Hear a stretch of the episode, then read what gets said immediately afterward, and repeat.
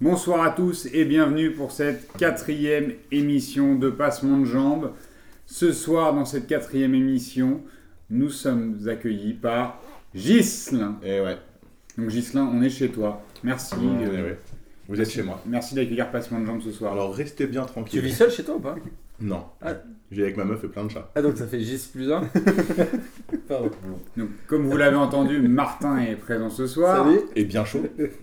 Et Amine. Les petites fraîcheurs. Bonsoir à vous. Et moi-même, Bobo. Bonsoir à toi. Bonsoir à, toi. Bonsoir à moi-même.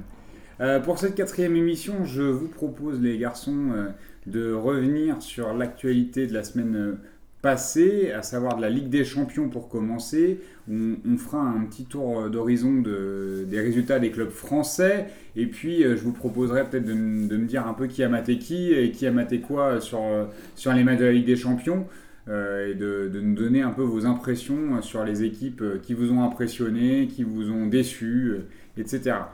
Euh, dans un deuxième temps, on, va prendre un peu le temps de, de revenir sur l'actualité de la Ligue 1, comme on a l'habitude de le faire, euh, et des matchs du week-end, à savoir est-ce que le PSG s'est enfin lancé ou pas, euh, ce qui même nous ouvrira sur le j'y crois, j'y crois de la semaine, avec, euh, avec plutôt le PSG hein, au, centre, au centre des débats Et son coach Gominé quand même aussi. et son coach Gominé. Et on finira comme d'habitude par le kiff de la semaine. Donc je vous propose de commencer avec la Ligue des Champions, les résultats des clubs français. Donc déjà, qui a maté qui, qui a maté quoi chez les clubs français? Bah, moi je vais commencer, j'ai maté le match de Paris.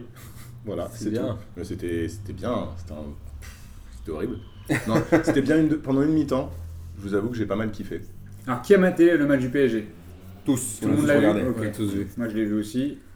Donc vas-y Guilain. Bon euh, voilà, donc pendant une mi-temps, j'ai plutôt kiffé. Euh, J'étais pas trop frustré. Euh, bon, après, on n'est pas tous d'accord sur la manière dont, dont a fonctionné le milieu de terrain, etc. Je pense qu'on on aura un débat là-dessus euh, bientôt. Mais euh, moi, j'étais plutôt satisfait euh, du, du niveau de jeu pour un, un premier, enfin, un premier match de Ligue des Champions dans la saison. Bon, qu'on soit pas qu'on soit pas encore prêt, ça me paraît pas être un scandale. J'ai trouvé ça plutôt intéressant. Et puis après, en seconde mi-temps, c'est- ça s'est complètement délité. Et puis surtout Cavani. Hein, je pense qu'on en reparlera, mais Cavani qui a été, euh, selon moi, en dessous de tout.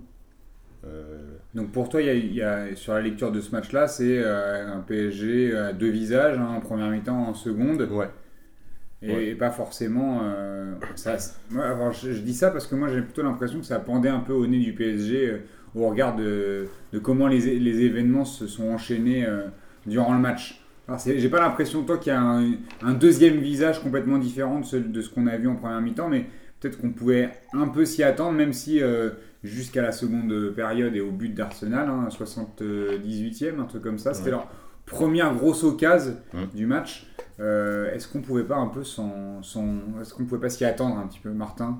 T'en penses toi? Bah, la physionomie du match, elle était clairement pour Paris en première mi-temps. Paris a largement dominé et, euh, et dans le jeu et au niveau des occasions. Après, c'est ça pendait au nez quand tu n'arrives pas à faire le break sur un match de Ligue des Champions. C'est là où je voulais en venir. ouais. Tu as toujours des chances de te faire euh, reprendre. Arsenal a peut-être un peu plus d'expérience parce que je crois que c'est au moins la 10 ou 12e fois d'affilée qu'ils jouent les matchs de poule. Même un peu plus, je crois. Ouais, peut-être même 15. Mais voilà, c'était le match euh, typiquement piège. Et le problème, c'est que ça hypothèque la première place du groupe dès le premier match. Ça, c'est un peu relou. Mais voilà, le débat, il est là. Après, euh, sur le fond de jeu du PSG. euh, Bon, je pense qu'on va avoir le temps un petit peu euh, de, de s'attarder sur les différents points, parce que c'est, un peu ça qui nous a animés pendant la semaine quand on s'en est parlé. On n'était vraiment pas d'accord les uns les autres. Amine, sur, sur cette question du, d'un PSG à deux visages, euh, Bah- qu'est-ce que tu en penses? Est-ce que tu penses que ça pendait au nez ou est-ce que euh, vraiment c'est une surprise qu'ils aient pris ce but en, en deuxième mi-temps? Bah en fait, ça, ça dépend. Avant le match, c'était prévisible. J'aurais dit que c'était prévisible parce qu'ils sortaient d'une contre-performance contre Saint-Etienne. Où... Donc ça veut dire qu'ils n'ont pas, ils ont pas abordé le match de manière sereine. Après, dans la physionomie du match, c'est vrai que euh, Arsenal n'a rien montré. Mais par contre, c'est vrai que quand tu mènes toujours 1-0, bah, tu es toujours à la merci. pareil contre Saint-Etienne. Hein. Paris dominait le match, Saint-Etienne n'était pas dangereux. Et au final, c'est la même sanction. À la fin du match, ils, apprennent, ils seront égalisés. Et le problème, c'est que tu peux avoir plein de regrets, même si, comme on l'avait dit dans la dernière émission, ce qui est bien avec Arsenal, c'est que euh, on sait très bien qu'ils sont capables de faire un match moisi contre euh, Ludogorets, contre une autre équipe.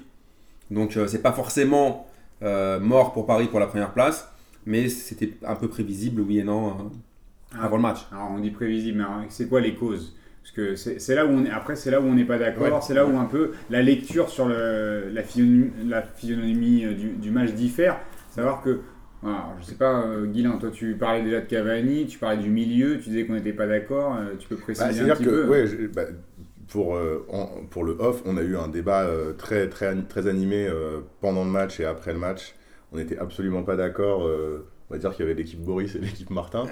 Euh, euh, Martin Boris, était tout seul dans une équipe. La team. Bobo. Ouais, bon, après, on Non, je on va- vous soutenez un peu quand même. On donne pas la compo des équipes, hein. on donne pas la compo des équipes pour le moment, mais en tout cas voilà, Euh, Boris, euh, qui, qui, pour qui le principal euh, fautif était, euh, était Cavani, et Martin, pour qui le, le problème était beaucoup plus global que ça, et qui pointait beaucoup du doigt, notamment Krychowiak, et, et Rabiot, enfin d'autres personnes qui, certes, à mon sens, étaient aussi enfin, fautives sur ce match de ne pas avoir été au niveau, mais euh, voilà, il y a quatre occasions franches qui sont ratées par Cavani. S'il les met, même avec un, un milieu euh, pas, pas au top, bah, on gagne le match euh, 4 ou 5-0. Enfin, voilà. C'est pas pour en rajouter, mais c'est 6. Ouais, bon, voilà. C'est vrai qu'on a vraiment 4 nets, on va dire. On va Il y a dire que- 6 occasions, donc 4 franches. Oui. Bon, voilà. Après, voilà, je pense que mat- mathématiquement, euh, enfin, voilà, la, la- la faute, elle est principalement sur les épaules de Cavani. Après, pour revenir sur les trois, il fait trois face à face avec le gardien, je crois. Il y en a deux, il va les chercher tout seul. hein. Il n'y a Ouais. pas de passe des mecs, Ouais, ouais, c'est qui s'arrache, c'est qui fait l'effort, etc. Il va chercher le ballon dans les pieds des mecs d'Arsenal, il, va, il favorise le contre, il est engagé, donc du coup il a le contre favorable. Et du coup, je trouve ça difficile de le sanctionner sur des actions qui marquent pas alors qu'il se les crée tout seul et globalement, s'il n'est pas là, il n'y a pas d'action de toute façon. Donc voilà, là-dessus, je trouve ça un peu difficile. Oui, après, c'est dans une équipe, si on met, si on met que 9 joueurs de champ et qu'il manque un attaquant, il n'y a pas d'occasion. Effectivement, il, se crée- il, a, il a au moins le talent de se créer euh, mais il y a 4 deux face occasions à face, franches, il faut qu'il les seul, mette. Enfin, qu'il en mette. Enfin, je veux dire, à bout d'un moment, il faut qu'il en mette au moins une. Il y a deux face à face où il va les chercher tout seul sans aucune passe. Après, euh, il y a cette fameuse passe en l'air de Di Maria, mais bon, elle n'est pas non plus hyper évidente à prendre. Mais bon, voilà. Moi, celle où il fait le contrôle de la poitrine et qui je- tombe. Contre le menton. Je crois qu'il la prend du menton. Non, Après, c'est pas euh, évident, certes, c'est pas évident. il y a eu, moi j'ai trouvé que le milieu de terrain, surtout en deuxième mi-temps, avait relativement pris le bouillon. J'ai trouvé que Krikoviak et Rabiot étaient hyper approximatifs sur les passes, même les passes à 4 mètres. Il y a eu beaucoup de pertes de ballons assez bas, à 40 mètres du but. Et moi, c'est- je trouvais ça plus dangereux que les erreurs de Cavani. Mais bon, voilà, a priori, euh, je suis le seul à, à le penser, à part Amine. Non, moi je pense que en fait c'est un problème global. Euh, pour faire une petite comparaison, c'est vrai que Cavani, on, on peut toujours moi qui veux faire l'avocat à un moment, depuis, depuis deux émissions l'avocat du diable. Mais le problème c'est que euh, s'il paraît à un autre attaquant, comme Guilain dit, ça finit à 4-5-0. S'ils ont un vrai attaquant, c'est pas la même chose. Dans le match, le- je crois du mercredi, euh, il y a Suarez. Suarez il met un but PlayStation, c'est la même occasion. Il la contrôle poitrine, frappe enchaînée, pleine lulu. Et Cavani contrôle poitrine, il tombe. Après, là où je rejoins par contre, je trouve que Cavani, c'est vrai, il- mais après, je trouve que c'est pas le problème de Cavani, c'est le problème de, en amont de, de Nasser et d'Emery de ne pas avoir pris un vrai remplaçant, un vrai attaquant, un vrai neuf. Et je pense que Cavani pourra pas y arriver tout seul, c'est impossible, et que le pauvre, il va tout le temps, les, les gens vont toujours vouloir le gifler, parce que malheureusement, c'est pas un, un vrai finisseur, et qu'il va toujours avoir ce problème-là. Après, dans un deuxième temps, euh, ok, on blâme Cavani, une fois qu'on a dit ça, on a, on a dit. Mais les 10 autres, ils font quoi? Moi, je suis désolé, un mec comme Di Maria, je le kiffais au Real. Et, euh, là, euh, sur ce genre de match, l'année dernière, déjà, il avait fait un bel match contre Chelsea. Contre City, il avait disparu. Là, normalement, ces mecs-là, qui sont normalement des mecs fury class, des mecs qui cartonnent, je, je suis désolé, normalement, là, dans ce match-là, c'est là qu'il doit sortir. euh, c'est là qu'il doit montrer les 75 millions d'euros. C'est là qu'il doit montrer que le mec, c'est un champion de, que c'est un champion d'Europe. C'est là qu'il doit montrer que c'est un, un technicien. Alors, Cavani, ok, c'est bon. Mais les autres Et puis, comme a dit Martin, moi, je trouve que le milieu parisien m'a énormément énervé et m'a frustré. J'ai pas compris pourquoi les mecs, au bout d'un moment, euh, c'est Arsenal en face. C'est pas le Barça, c'est pas le Bayern, c'est pas des mecs qui te pressent de ouf, c'est pas des mecs qui sont durs sur l'homme. Donc, normalement, avec le, milieu du Paris Saint-Germain, ça doit largement faire l'affaire. Et je pense que c'est un problème global d'équipe avec focus sur Cavani parce qu'il a lui pas réussi à concrétiser les énormes occasions. C'est pas genre des. Parce que moi je me rappelle, ils ont fait une comparaison avec notre Cavani à nous qui était Bakayoko. Bakayoko, euh, moi je me souviens très bien, il courait partout, il se démenait, il perdait 30 kilos par match, mais il arrivait devant les cages. euh, il tirait les pigeons, les journalistes, euh, les étoiles, euh, et supporters. tout- voilà, les supporters. Donc après, c'est ça. Il y a un focus sur Cavani, mais je pense que c'est le coach et le président qui doivent assumer cette responsa- responsabilité parce qu'ils auraient dû prendre un vrai neuf et pas laisser tout, tout sur Cavani. Le, le souci qui se pose quand on a dit ça, c'est que euh, la politique du club a été aussi de dire on ne met pas la pression à Cavani en prenant un joueur susceptible de le mettre sous pression parce qu'il faut le laisser s'épanouir. Ah, justement, Sauf que pas quand, bon. sauf que quand on voit. Ben non, mais c'est lui qui réclame ça depuis trois ans. hein. Depuis trois ans, il dit Je veux jouer à cette place-là, je veux qu'on me fasse confiance. je veux- Sauf que moi, ce qui me dérange à côté de ça, c'est la, la théorie de ça va aller, ça va aller mieux, ça va marcher. On entend ça, c'est l'Arlésienne hein, depuis, depuis trois ans, c'est la quatrième saison et c'est toujours le même discours. Et je pense que le vrai souci, c'est que c'est bien beau qu'il se crée des occasions, sauf qu'au bout d'un moment, un, attaquant ne lui demande pas de se créer des occasions, il lui demande de marquer. Donc peut-être que c'est de la faute des autres qui lui font pas de passe, mais alors là, ça c'est le deuxième, peut-être un peu le, le deuxième temps de ton argumentation sur euh, euh, comment les joueurs qui sont à côté sont censés l'alimenter. Hein, euh, Voilà. Di Maria, pourquoi Pastore joue Ou pas même par exemple Pourquoi c'est Ou toujours même un seul mec qui Lucas. marquer Voilà, ça c'est comment il l'alimente. Donc si jamais il se crée des occasions tout seul, ça veut dire que les autres l'alimentent pas assez. Ça c'est une chose. Mais par contre, quand il a 4 ou 5 occasions par match et que qu'on l'alimente, parce que ça arrive qu'on l'alimente, hein, Oui, on va, on peut-être pas cristalliser sur le match d'Arsenal, Mm. mais je pense qu'on attend trop de Cavani. C'est un attaquant très moyen dans les, dans les 1 contre 1. Je pense qu'il est, il est pas bon. Point, il est pas bon et on pourra lui donner toutes les occasions. Il marquera jamais plus que ça. Non, mais Bobo, je suis d'accord avec toi, mais moi j'aimerais juste savoir pourquoi. Alors- Parce qu'il y a un seul mec qui marque dans l'équipe. Voilà, ça c'est le, ça c'est le problème Pourquoi est-ce qu'au ça, c'est le problème fondamental. C'est le problème fondamental, je pense, du Paris Saint-Germain, en tout cas sur ce début de saison-là, c'est que personne ne marque à côté. Donc si, comme on voit que Cavani, il, il vendange tout, bon, bah, une fois qu'on l'a dit, encore une fois, c'est bien. On sait moi, je, je- je pars du principe que je sais qu'il est nul. Et là, il a mis 4 buts, on y reviendra après. Mais pour moi, c'était pas un bon attaquant. Mais ça veut dire qu'à côté, on sait qu'il va vendanger 4-5 occasions, mais ça veut dire qu'à côté, il faut qu'il y ait un mec qui mette un but de plus. Et là, pour l'instant, on ne le voit pas. Voilà. Donc, à la différence peut-être de Monaco, et ça va être intéressant peut-être d'en parler, où tout le monde marque. Je crois que Falcao, là, dans son, en championnat, il a marqué, c'était le premier, le premier but d'un attaquant à Monaco.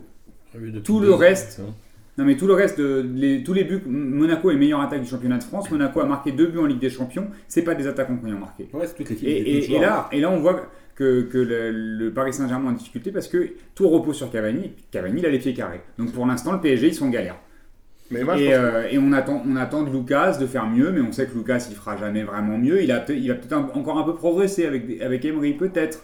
Euh, Di Maria ne marque pas. Pastore ne joue pas. Ben Arfa ne joue pas. Des gens qui pourraient marquer. Rabiot, il marque très peu. Krikoviak, je pense pas que ce soit qu'on l'ait recruté pour qu'il marque des buts. Euh, Matuidi, il va mettre 3 buts dans la saison. Verratti, il en a mis un ou deux l'année dernière. Ouais, c'est pas. On n'a pas des milieux qui marquent des buts. Donc ça, c'est aussi compliqué quand tu regardes le milieu du Real. Euh, Modric, il met des buts. Ah, Rames, tous des buts. il met des buts. Kroos met des buts. Kroos y met des buts. Tu vois, quand tu as euh, bah, Xavi Alonso, au Bayern, il met des buts. Et c'est pourtant, il est milieu défensif. Au PSG, il n'y a pas beaucoup de monde qui marque. Et là, tout repose sur Sur Cavani. Cavani. Ou alors euh, Kurzawa. Euh, Mais c'est une je pense que c'est un peu une histoire de culture aussi. On est dans le tout de suite après Ibra. Et euh, on avait, depuis, depuis qu'Ibra était là, une culture euh, qui, qui- qui- qui faisait qu'un seul joueur marquait tous les buts. Et c'était comme ça, et en plus ça fonctionnait. Donc là, maintenant qu'il est parti, euh, il faudra, à mon avis, Ouais. un petit peu de temps avant Et- qu'éventuellement d'autres joueurs prennent leurs responsabilités et, euh, et tentent, ne serait-ce que tenter de mettre des buts. Sachant qu'en plus, c'est pas Cavani qui va faire le jeu comme. Même si je Non, sais qu'ici on n'est pas tous d'accord, mais moi je trouve que Ibra faisait quand même beaucoup de jeux Ah en oui. décrochant et en donnant des solutions. Euh, Mm. Cavani, te- techniquement, il n'est pas capable Non, de le faire. Alors, peut-être que Zlatan marchait, peut-être qu'il ratait des passes, peut-être qu'il était nonchalant, mais il savait le faire. Cavani, il sait pas faire des passes. Mm. Tu vois, quand il, est- quand il joue en, en une touche de balle, ça part pas, ça, une fois sur deux, ça part un peu loin. Euh, je pense qu'on on est aussi en difficulté sur le. Pour l'instant, Emery, il n'a pas trouvé sa tactique. Et là, euh, contre Arsenal, ça a été, ça a été flagrant parce que tout reposait sur lui et c'est trop. Enfin, le costume est trop grand pour Non, lui. mais le truc, c'est comme tu as dit tout à l'heure, en fait, il y a des attaquants, par exemple, qui se créent pas beaucoup d'occasions. Suis, même si moi, je suis toujours obsédé par mon idole Inzaghi, Euh, je moi, préfère un mec. je pensais à lui. Je préfère un mec qui, voilà, il, il était là, il t'enlève le plaisir en, en une seconde. Il s'avait procuré deux occasions, deux elles vont au fond, que s'en procurer 10 pour en mettre une seule. Ça, en fait, c'est son Il y a ratio, trop de en fait. il y a trop de son Ouais, ratio voilà. qui, est, qui, est, qui est un peu dommage pour lui. Et en fait, moi, après, je j'aime pas aussi le fait que je suis pas dans le délire de. J'aime pas que, genre, tirer sur une ambulance, tout le monde tire sur Cavani. Et je trouve qu'en fait, c'est la direction du PSG. C'est pour ça que j'en veux à la direction du PSG. Ils auraient dû prendre le problème en amont. Ils ont tout fait à la va-vite. Euh, le Qatar a convoqué Nasser tout à la fin et ils n'ont pas pris la mesure, à mon avis, du départ de Zlatan. Mais et, euh, et ils ont pas recruté, ils ont pris des mecs euh, sur, ils ont pris des mecs sur le côté. Ils ont pris personne dans l'axe. Personne de dispo aussi. Non, Quand mais même, on a, déjà eu, ce débat-là Moi, je pense que la, lecture du PSG, c'était de dire on fait confiance à Cavani Et et, moi, on va le mettre dans les meilleures dispositions. Il y avait surtout un mec, là, on donc, a je- sous-estimé, on l'a, on l'a que surestimé. je trouvais super bon et qui, qui, qui d'ailleurs marche bien à Naples, c'était Milik. Milik, il, il- franchement, il pétait le score à, en- aux, aux Pays-Bas. Et euh, je comprends pas comment ça se fait que le Paris Saint-Germain n'a pas de scout pour voir un peu ce genre de mec.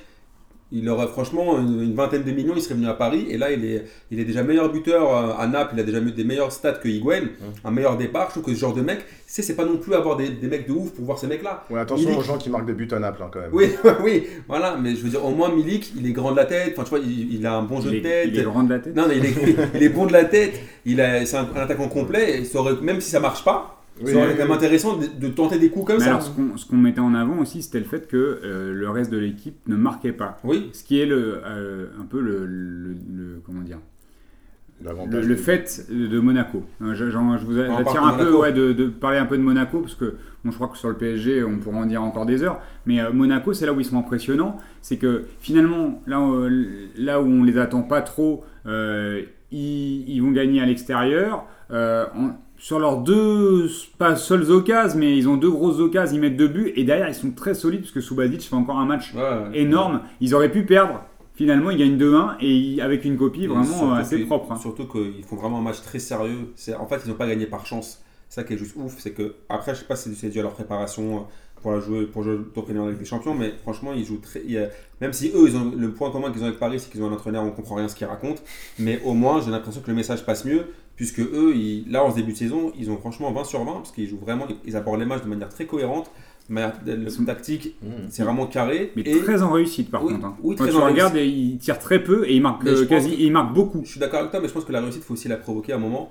Et que Ouais. pour l'instant, il joue, il joue bien le coup. Après, on ne sait pas, on n'est pas, on pas Nostradamus, on n'est- on n'a pas de boule de cristal. Mais euh, s'ils continuent comme ça, en tout cas, s'ils arrivent à maintenir ce niveau physique et ce- Ouais, cette, cette- cette exigence tactique qu'ils arrivent à maintenir, ils sont quand même. Moi, je ne les attendais pas à ce niveau-là euh, cette saison. Surtout, surtout, et je sais pas ce que vous en pensez, euh, le défenseur polonais là, euh, c'est Glick. Glick, hein, qui fait, moi, il m'impressionne. hein, je le connaissais très peu à Ouais, l'Euro, j'avais pas forcément fait attention à lui. Martin, je sais pas si tu Non, te rappelles ouais. de lui, mais moi je me rappelais pas Ouais. vraiment de lui.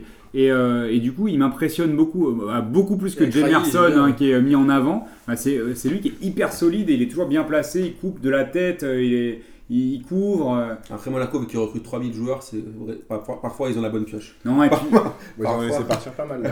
et puis je sais pas ce que vous en pensez. C'est vrai que un gros milieu de terrain quand Il y a- même. il y a Bernardo Silva qui fait un bon début de saison, mais comme souvent dans les, dans les saisons de Bernardo Silva, il a des bonnes périodes et puis il disparaît Ouais, pendant cool. 3 ou 4 mois. Donc là, est-ce qu'il va faire une saison pleine ou est-ce que comme d'habitude, il va encore faire un mois ou deux assez, assez impressionnant et puis il va être aux abonnés absents pendant 6 mois? C'est aussi la donnée pour Monaco, c'est-à-dire que euh, euh, c'est un peu le problème de Nabil. Dirard, c'est un peu le problème de Lemar, c'est des mecs qui disparaissent des fois en cours de saison. C'est pour ça qu'on n'est pas sûr de ce qui va se passer pour Monaco. Après, c'est vrai que voilà, à suivre.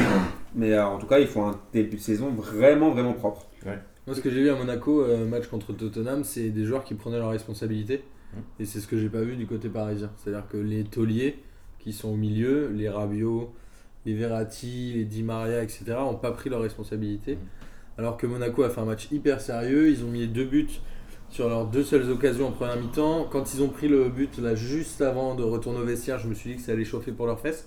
Ça a chauffé pour leurs fesses. Mais Mais derrière, ils sont hyper solides. Subasic fait quand même beaucoup d'arrêt. hein. Ouais, ouais, mais ils ont quand même une belle équipe. Euh, Ragui, il est quand même très fort, mine de rien. Et soutenu par Glick, c'est très Et il joue partout. Le mec joue à droite, il joue à gauche, il joue dans l'axe et il est toujours sérieux. Et Sidibé Et- aussi, qui est vraiment, moi je connaissais pas très bien quand il était à Lille. Il m'a impressionné avec le match de l'équipe de France là, euh, contre la Biélorussie. Et là, je l'ai trouvé encore très bon. Et je l'avais aussi trouvé très bon contre le PSG. Et ils ont, je pense que c'est le recrutement le plus intelligent de France, euh, même si j'ai dit la dernière fois que Nice était Du le monde, meilleur du monde. recrutement. du monde, non Mais meilleur recrutement ne veut pas dire plus intelligent. hein. Mais est-ce que, différent. que le positionnement de Fabinho, hein, qu'on avait déjà vu en, en fin de saison derrière, en milieu défensif, c'est pas une bonne trouvaille aussi pour, euh, pour Leonardo Bah, Fabinho, il joue un peu partout. hein. Non, mais là, il est- jamais vraiment. On a l'impression qu'il s'installe quand même aux côtés de Bakayoko, de Bakayoko là. Ouais, mais enfin après, moi je trouve qu'avec Jardim, il tâtonne beaucoup. Jardim, il est vraiment aussi très très illisible, moi je trouve. hein.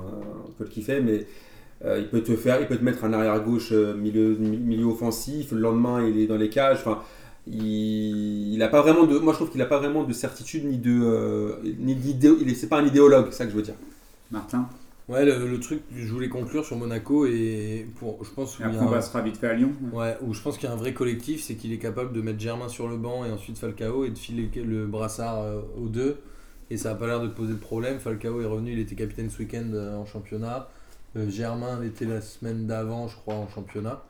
Et voilà, je pense qu'il y a un effectif qui tourne bien. Et le milieu de terrain, Fabinho Bakayoko, il y a une vraie complémentarité de jeu. Ils arrivent à bien compenser les montées de l'un et de l'autre. Et c'est assez propre. Et je pense que techniquement, Jardim est le meilleur entraîneur français. Bah là, on s'est bien foutu de la gueule de Jardim, mais en fait. euh, ouais. Il a mis du temps à mettre son jeu en Mais place. voilà, mais pour moi, c'est le- ouais. meilleur jeu pour l'instant euh, dans le championnat. Alors, on, vous propose de parler un peu de Lyon. Alors, ils, ont, ils ont fait mieux que l'année dernière, puisqu'ils ont gagné un match cette fois.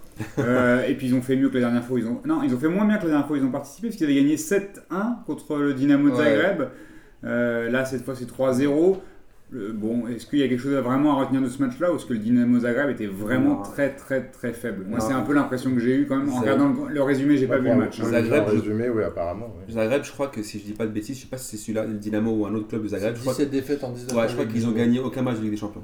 17 Donc, défaites. déjà, sur 19. c'est- et s'ils perdent tous leurs matchs de Ligue des Champions, c'est déjà. Moi, je trouve que voilà, Lyon, euh, pour après, on reviendra sur le match contre Marseille, mais ils ont tombé sur une équipe très très faible. Et euh, sinon, pour moi, je suis pas du tout rassuré par Lyon. Ils ont fait le job, c'est bien d'avoir pris les 3 points, faut pas non plus cracher dessus, mais il faut quand même souligner Ah, que il- Zagreb. Ça les amènera peut-être au moins en, Europa League cette année. Oh, on espère, oui, parce que là, normalement, oui, que Zagreb est tellement pété, encore plus pété que- que- qu'une équipe moisie française de Ligue 1. Donc, euh, je pense qu'ils iront en Europa League, peut-être qu'ils vont la gagner, peut-être que c'est l'objectif pour Lyon, non Parce qu'ils voulaient Bon. d'Europe depuis longtemps. Et sinon, euh, alors, qui a maté quoi euh, sur les autres matchs? Est-ce que vous vous souvenez un peu des autres matchs? Il y a eu pas mal de cartons.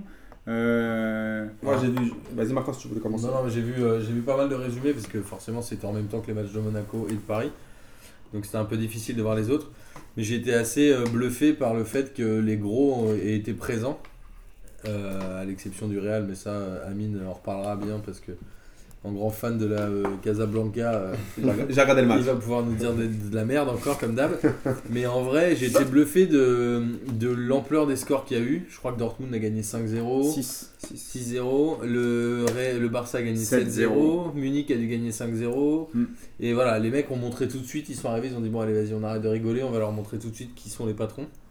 Et c'est assez euh, bluffant pour la suite. Sachant qu'on disait avant, par exemple, là tu parlais du Barça, euh, le Celtic euh, qui, qui a commencé son championnat il y a, il y a un- en juillet, je crois, donc euh, du coup ils sont, euh, ils sont un peu en avance sur la prépa. Et on disait que ça allait peut-être être un match difficile pour le Barça avec une équipe solide quand même. euh, euh, et euh, avec Et ses- quoi, il y a eu 5 passes décisives de avec, Neymar, non avec Dem- quatre, Dem- là quatre- quatre passes décisives et un but. Ouais. C'est quoi C'est Dembélé, l'attaquant français là, qui joue au Celtic, on- qui avait mis un triplé le week-end Ouais, d'avant. ouais.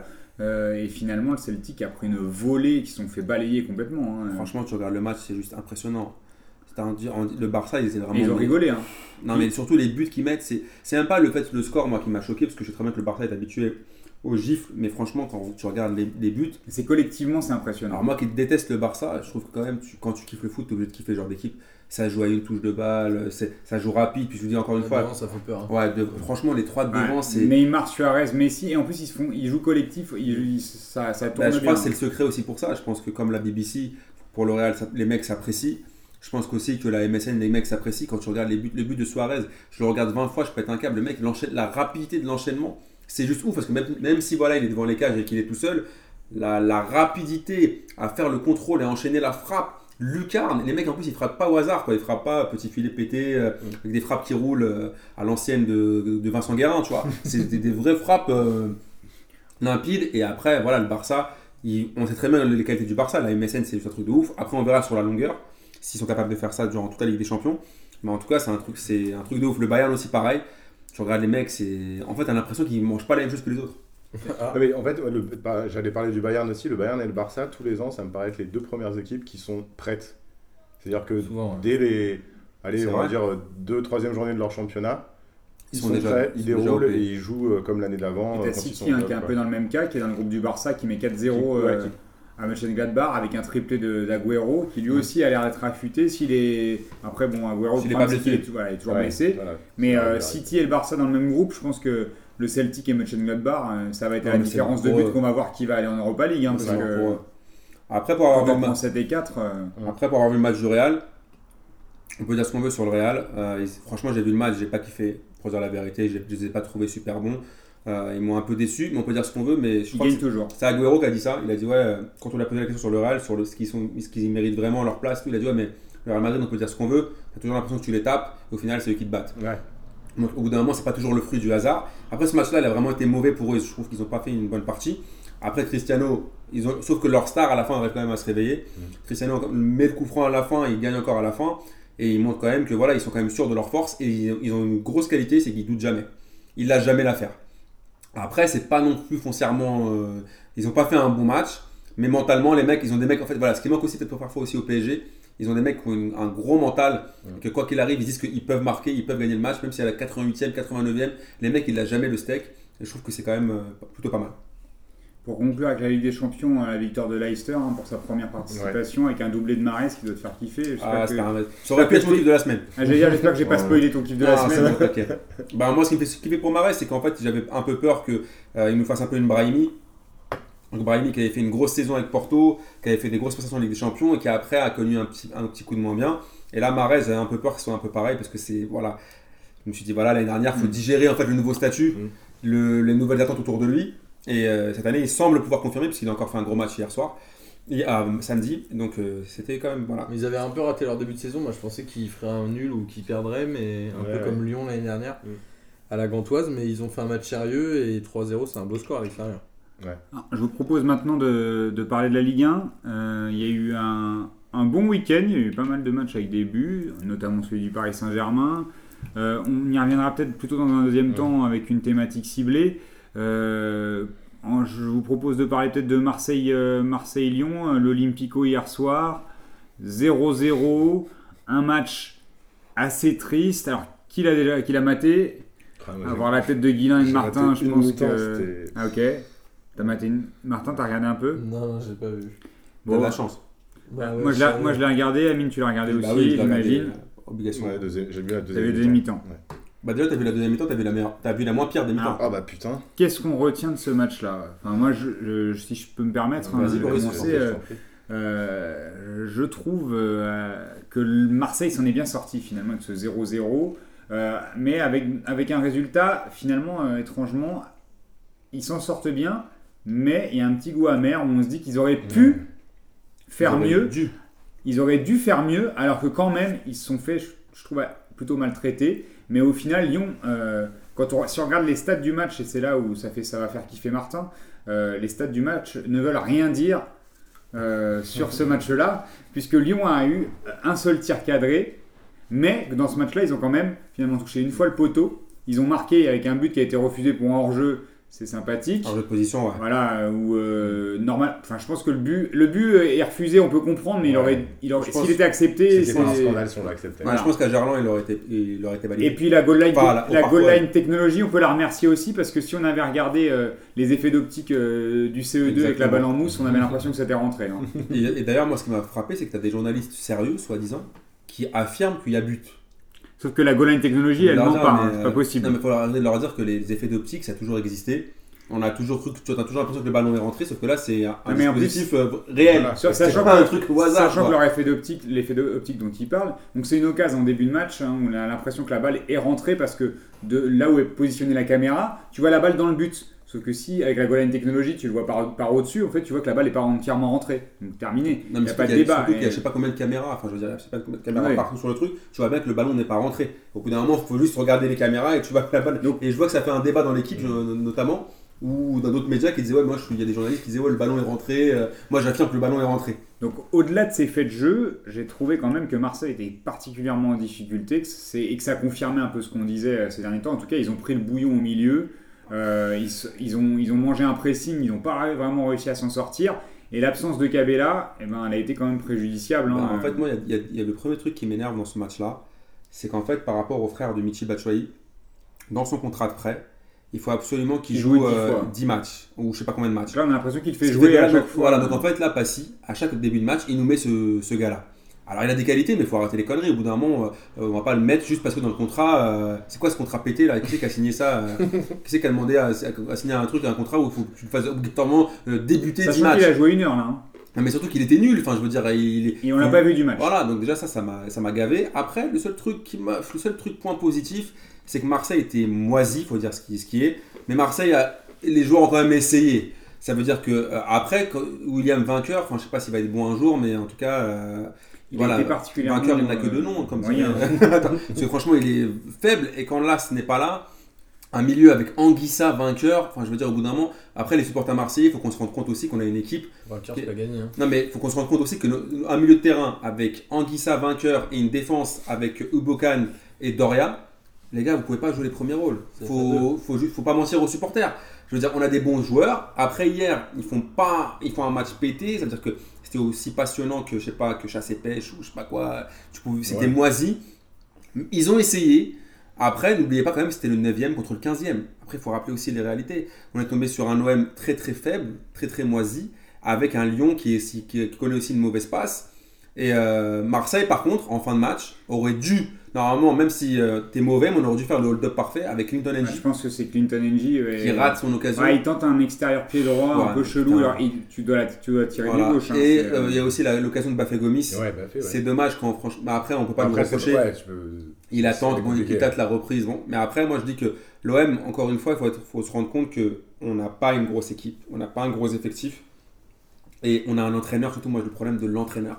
Pour moi, l'entraîneur, il fait pas des bons de campo. Quand tu vois Cabella sur le banc, je comprends pas pourquoi il est sur le banc. Ouais, sachant que Je vois pas pourquoi qui est, qui est meilleur là sur le terrain pour la place de Cabella. Alors étrangement aussi, un autre truc, c'est que Tovin, qui est un des meilleurs Marseillais depuis le début de saison, euh, bizarrement, c'est quand il est sorti que ça s'est posé un petit peu dans le jeu, parce eu- on a trouvé une certaine forme d'équilibre. Alors est-ce que... Mais parce que je pense aussi que lui, maintenant, C'est- il veut trop en faire aussi. Ouais, Et qu'il se met trop de Il responsabilités, y a- trop de pression. Il y a ça, et puis il y a le système aussi. Il y a pas que... C'est parce que ça a équilibré quand même Oui, un petit peu, parce que Marseille prenait beaucoup l'eau. euh, C'est pour ça que je dis que pour moi, le problème, c'est l'entraîneur. Et donc, si euh, McCourt m'écoute, je dis écoute, gros. Non, mais il va acheter Ronaldo, il a dit. euh, Non, mais, ok, il a dit Ronaldo, Messi ou Neymar, mais- on peut, tout, le- on peut faire Ah, venir tout le monde. Ouais, mais avant qu'il achète euh, Ronaldo, Messi ou Neymar, qu'il ramène un, un entraîneur, s'il pouvait nous ramener Rudy Garcia, je pense que déjà, s'il nous ramène Rudy Garcia au mercato d'hiver, on sera tous contents. Et après, au moins, il nous mettra un vrai schéma tactique. Et après, on verra si vous nous ramenez déjà euh, juste un joueur moyen, ça nous, fera déjà kiffer. Après, par contre, ce qui est dangereux aussi, c'est pour Lyon. Lyon, on n'en parle pas, mais ils ont un problème. Et je pense que Genesio, Martin le disait aussi, je pense que Genesio, il, est, il, est proche, il est proche du Pôle emploi. Ouais, moi, Il- ce il match-là, Il a pris son ticket dans la il a pris son Moi, je ticket. pense qu'il a déjà activé ses Il droits. va bientôt toucher le RSA. Effectivement, moi, ce match-là, j'ai trouvé beaucoup plus inquiétant pour Lyon que pour Marseille, finalement. Marseille s'en sort pas mal. Bon, euh, 0-0, c'est quand même pas, pas cher Et payé. puis Marseille joue pas le podium, quoi. Et puis voilà, c'est ça. Enfin, je veux dire, euh, c'est, il- on va dire qu'en étant optimiste, il joue, euh, il joue la cinquième place. On est optimiste, allez. La dixième, ça serait Euh, contre, euh, contre Lyon qui joue, la, qui joue le podium, la deuxième ou la troisième place.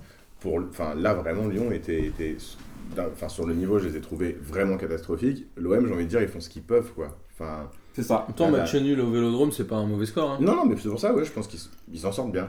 Après, oui, je comprends la frustration d'Amine et des supporters de l'OM parce qu'effectivement, au vu des, des- des- de la fin du match, il y avait possibilité de, de- de prendre les trois points sur ce match-là, mais euh, après, euh, c'est, enfin, c'est, c'est- Après, ça aurait été un hold-up. Ouais, voilà, clairement. Après, il y a un- encore vide le vélodrome? Non, il était quand même 32 000 Au moins, personnes. ouais. Après, C'était moins vide. C'était moins C'était à, vide. c'était à moitié. À moitié, Ouais, mais enfin, rappelez-vous, plein. ça, rappelez-vous c'est qu'à un moment, fin août, on était à, Non, mais là- à 5000 ou Ouais, 6000 mais là, abonnés. c'est, hein. Là, c'est quand même OMOL, hein, quand même. C'est quand même censé être le nouveau, le nouveau clash euh, pour les Marseillais. Ouais, hein. Oui, d'accord, mais Ouais. enfin, je veux dire, avec une équipe pareille, vous pouvez pas reprocher au public marseillais. Ah, mais bien sûr. Et surtout avec la saison dernière qu'on qu'on s'est tapé où ils ont, gagné, ils ont vu l'OM gagner deux fois, euh, ouais, ouais, trois fois, Et est-ce que- avec 6000 abonnés. Oh, attends, on était à 6000 Ah, abonnés fin, fin août, qui est déjà 32 000.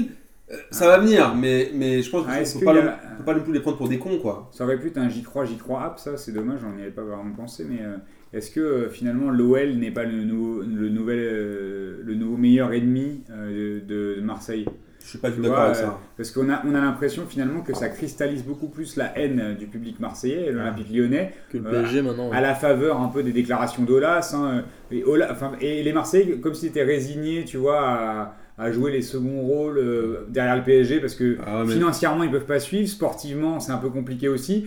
Du coup, euh, et puis dans les tribunes, ils se disent qu'ils sont meilleurs que les, les Parisiens, parce qu'il n'y a, plus- il y a plus forcément de- d'ultra au Paris Saint-Germain. On a l'impression qu'ils détestent plus, parce qu'il n'y a plus vraiment de rivalité qui, qui existe entre, le- Ouais. Mar- entre Marseille et le PSG, qui détestent plus les Lyonnais. Non, mais après, Euh, et c'est aussi au- un peu la politique d'Olas au niveau de, la, de sa com, hein, Ouais, de se faire détester pour pouvoir exister dans les médias. Ouais, mais ça, c'est plutôt, je pense que ça arrange plus Olas qui a un OM Lyon, soi-disant un peu électrique, que l'Olympique de Marseille. Après, je pense qu'il faut Non, mais pas. ça peut être un fait euh, sans que ça les arrange. Oui, après, je pense que lui, il fait tout pour que ça devienne, pour que, en fait, pour créer euh, une ambiance, un délire autour de son équipe.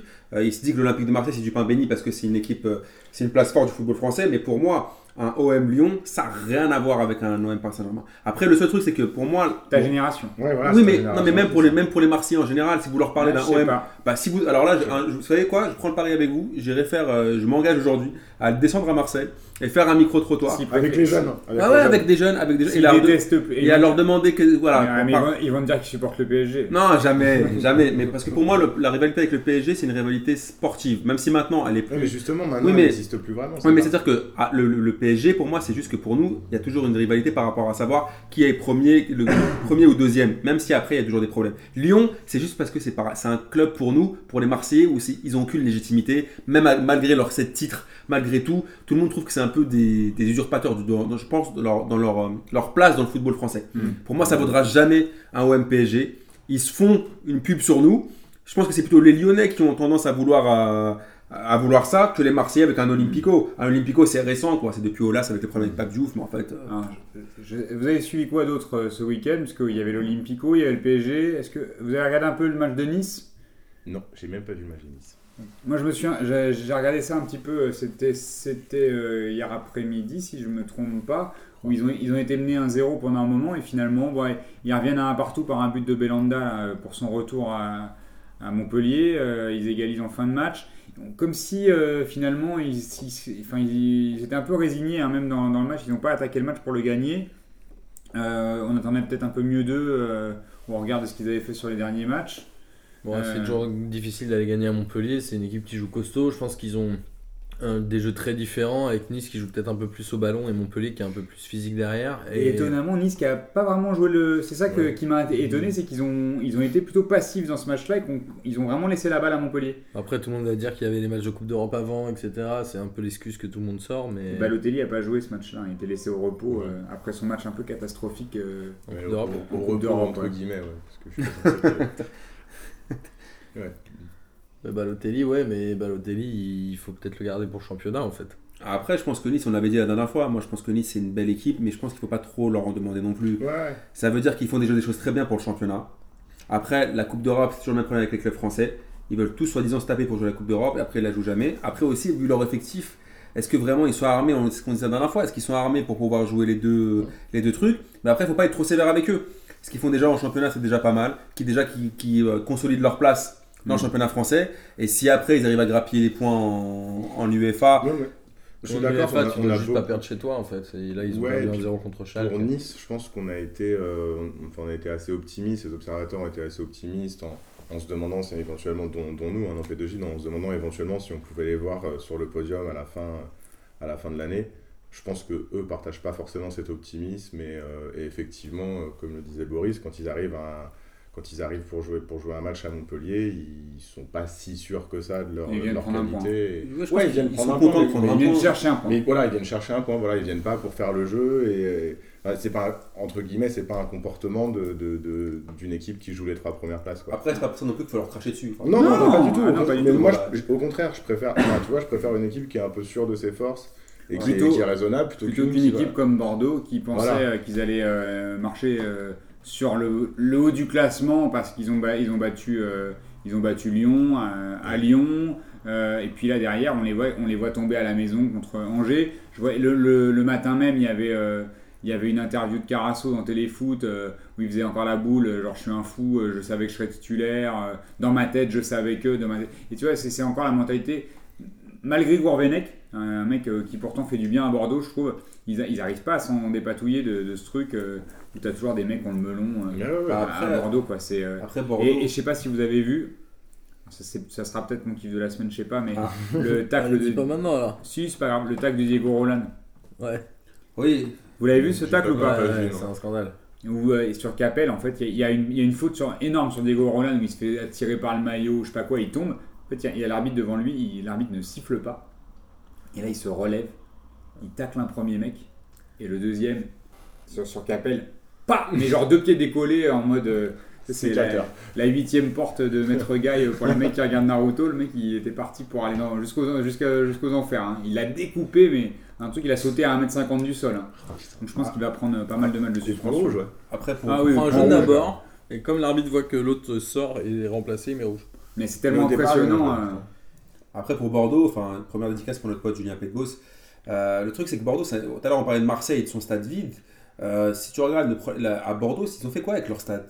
Bah, Et On dirait qu'il a été fait par des. euh, Bien pas sûr. par des Portugais, mais le Portugais l'aurait bien terminé. mais on dirait qu'il a été fait par des mecs au hasard comme ça. Ils par, auraient dû euh, peindre les sièges en bleu par des, marine. hein, par parce des que- réfugiés chinois ou je sais pas c'est quoi le délire. Déjà, leur pelouse, elle est catastrophique, on dirait une pelouse africaine. Euh, leur stade, il est claqué, on dirait qu'il a été euh, fini, euh, comme je l'ai dit, par Jal. Euh, après, leurs supporters, euh, les ultramarines ou je sais pas quoi, là, ils sont euh, à l'image du Ah, ils, club. vont, ils vont finir un truc du FN. Donc hein. euh, voilà. Ultramarine, Donc après aussi, moi je veux dire, change de blague. hein. c'est, clair. Bordeaux quand même était quand même bon, même si on sait que c'est un peu, la- on l'appelle la belle endormie tout ça, mais c'est quand même aussi frappant et désespérant de voir ce qui se passe à Bordeaux. Alors ils avaient montré des, bon- des belles choses contre Lyon, donc on va pas les condamner parce que maintenant en Ligue 1, euh, la vérité du jour n'est pas celle du lendemain, donc on sait pas trop comment se positionner. On pense qu'avec Gourvenec, Gourvenec, on va pas changer non plus d'avis toutes les deux secondes. Gourvenec c'est un bon coach, ils ont quand même fait un bon recrutement, ça on le maintient. Mais après, ça va peut-être prendre un peu plus de temps que prévu. Bon, et alors, je vous propose de passer au J'y crois, J'y crois app. Euh, alors, vous avez tous regardé la victoire du Paris Saint-Germain, euh, 6-0 à Caen. Euh, Est-ce que, euh, enfin, le J'y crois, J'y crois de cette semaine, c'est la saison du PSG version Emery est-elle enfin lancée? Est-ce que vous y croyez Est-ce que vous y croyez pas, Martin? Euh, On c'est va essayer de compliqué faire de me faire démarrer là-dessus. Je pense pas que la saison soit lancée. Je pense qu'il va falloir enchaîner au moins trois résultats pour euh, dire ça. 6-0 à Caen, ça reste un très gros score. Même si tout le monde va dire c'était qu'en face, mais en mettre 6, c'est jamais facile. Euh, après, voilà, je serais curieux de voir comment ils réagissent face à Dijon demain. Ouais. Si je dis pas de bêtises. Et ce week-end, Tu n'en dis euh, pas. je sais plus où est-ce qu'ils Ils vont. vont, ils vont à Toulouse. Ouais. Donc voilà, si, moi je pense qu'on pourra en reparler la semaine prochaine. Mais s'ils gagnent les deux prochains matchs, ouais, on pourra dire que la saison est lancée, mais que là c'est trop tôt. C'est vraiment une réponse, de, pour l'instant. une Normand. réponse de Normand. Bah, c'est normal, c'était qu'en PSG. Bah, euh, moi. Tu saisis les perches que c'est je tends, C'est c'est pas bien. mal, c'est pas mal. Moi, j'y crois, j'y crois. euh, moi, je, enfin, je vais un peu, un peu reprendre ce que dit Martin. J'y crois sous réserve que, que, que, que ça se confirme un petit peu demain. Mais euh, je pense qu'il faut, il faut ce genre de match. euh, quand on a un peu tout révolutionné dans une équipe, avant que les choses prennent, il faut un peu ce genre de match euh, référence, même si c'est contre Caen, euh, pour le moral, pour, euh, pour tout ce qui va avec. C'est bien et ça, ça peut être le début, d'une, le début de la saison du PSG ou le début de, de- du projet d'Emery au PSG. Et il y avait eu un vrai turnover sur ce match hein, d'ailleurs, hein, parce qu'il avait fait jouer Maxwell, Meunier, etc. Et que ça a quand même fonctionné. Amine? Alors moi, deux- deuxième défi euh, imposé par mon ami Julien Petbos sur Facebook. C'est quand même, il y a des gens qui nous écoutent apparemment et qui nous mettent des défis euh, sur, euh, sur, dans les émissions. Donc que m'avait- c'est mettre des nouilles dans ton slip ou Non, euh, non, il jeter des glaçons non. sur Guilain Il m'a- mettre de la mousse à raser Non, sur il les m'a- poignées de porte comme Ribéry, c'est pas Il intéressant. m'a demandé, il m'a dit d'aller voir si j'allais, si faire l'avocat du diable par rapport à Emery et le cas Ben Arfa. Donc je vais essayer, je vais essayer de relever le défi. Déjà pour, pour répondre à la question, j'espère bien que demain, j'espère bien que demain ça va se confirmer. Il faut arrêter un peu deux secondes là. C'est PSG Dijon, Alors, à, PSG Dijon à domicile. euh, S'ils leur mettent pas un Le gros J- score. Le j'y crois, j'y crois, c'est pas que demain. hein. Non mais est-ce qu'on oui, est en non, lancer? non, par, Oui, rapport, par rapport à ce que disait Martin et Gis, après moi je pense pas que le PSG version Emery va être est lancé. J'y crois pas. Parce que je trouve qu'il y a encore trop d'incertitudes. Après, pour répondre au défi de mon ami euh, Petbos, Julien, euh, sur Athème, je trouve que voilà, ce que je peux dire, c'est qu'il a été cohérent. Euh, S'il estime qu'il n'était pas, été- était pas prêt mardi dernier, il serait, il est toujours pas prêt là. S'il va pas être prêt, en, va pas perdre 3 kilos, en- à moins qu'il fasse la- le régime du camp ou je sais pas ce qu'il peut faire, ou le régime africain, ne rien manger pendant euh, toute une semaine. Couper l'estomac en deux. Voilà, ou voilà, ou mettre l'anneau, le bypass, ou je sais pas quoi, ou faire des trucs comme ça. Euh, mais je pense pas parce que je trouve qu'il y a trop d'incertitudes par rapport à moi. Un truc qui m'a gavé, c'est la gestion du, des gardiens. Alors, on l'a pas compris au début. euh, euh, au début, Areola était, était pressenti pour être le gardien du PSG. Ensuite, non, finalement, c'est Trapp. Après, Trapp, il fait aucune erreur, mais on met Areola en Ligue des Champions. Alors, donc on s'est dit, il va nous faire une spéciale. hein, maintenant, c'est la mode. Un gardien en Ligue des Champions et un gardien en championnat. C'est le Barça qui a lancé Mais ça. Voilà, exactement. Et, euh, et pourtant, au championnat, il remet Areola. Donc après, euh, je me dis, est-ce que euh, Emery, c'est un peu le Domenech ou il va à chaque fois nous, nous prendre de cours ou... Et j'ai l'impression que les- le- la gestion du Caben Arfa ou les trucs, il, a, il a des similitudes quand même On, avec. est- on espère qu'il n'y a pas mélangé Domenech avec Pep Guardiola et Mourinho. Parce Voilà. que ça va, Après, euh, moi honnêtement, de ce que je pense, j'y- j'y crois pas au PSG version Emery et pas que à cause d'Emery, parce que je pense qu'il est encore une fois, il est tributaire de sa direction. Mais euh, pas- ma question, c'était pas. Oui, c'est- mais j'y crois déborde, pas. hein. Ouais, mais j'y crois pas. Pour être, pour euh, faire bref, je crois pas au, le- que le fait que, que le PSG version Emery soit lancé cette saison. Et toi, Alors moi, je, je rejoins un peu Amine, mais pas forcément sur euh, les mêmes conclusions, mais je, je- je n'y crois pas. En tout cas, euh, enfin, je crois pas au fait que le PSG version Emery soit lancé euh, pour la bonne et simple raison qu'il change trop d'équipes pour que j'ai des certitudes. Savoir que si demain il aligne encore une équipe différente, je vois pas en quoi euh, on pourrait s'appuyer sur un collectif. Parce que s'il y a encore 5 joueurs qui changent, j'ai un peu de mal à croire que ça va lancer quelque chose. Moi, pour l'instant, c'est un peu illisible pour moi, hein, sa, manière de travailler. Peut-être que lui, il sait où il va. Euh, là, la question, c'est de savoir est-ce qu'on y croit, est-ce qu'on n'y croit pas. Euh, moi, j'y crois hop. Pour l'instant, j'arrive j'arrive pas à, me dire ça y est, on est lancé parce qu'on a gagné 6-0 contre Caen. Peut-être qu'on va encore en mettre 5 ou 6 à, à Dijon. Mais euh, j'arrive pas à me projeter, en tout cas, avec, avec cette gestion-là, j'arrive pas à me projeter. Moi, je, je, comprends pas. Mais euh, ça veut pas dire qu'il y arrivera pas, mais moi, je ne comprends pas.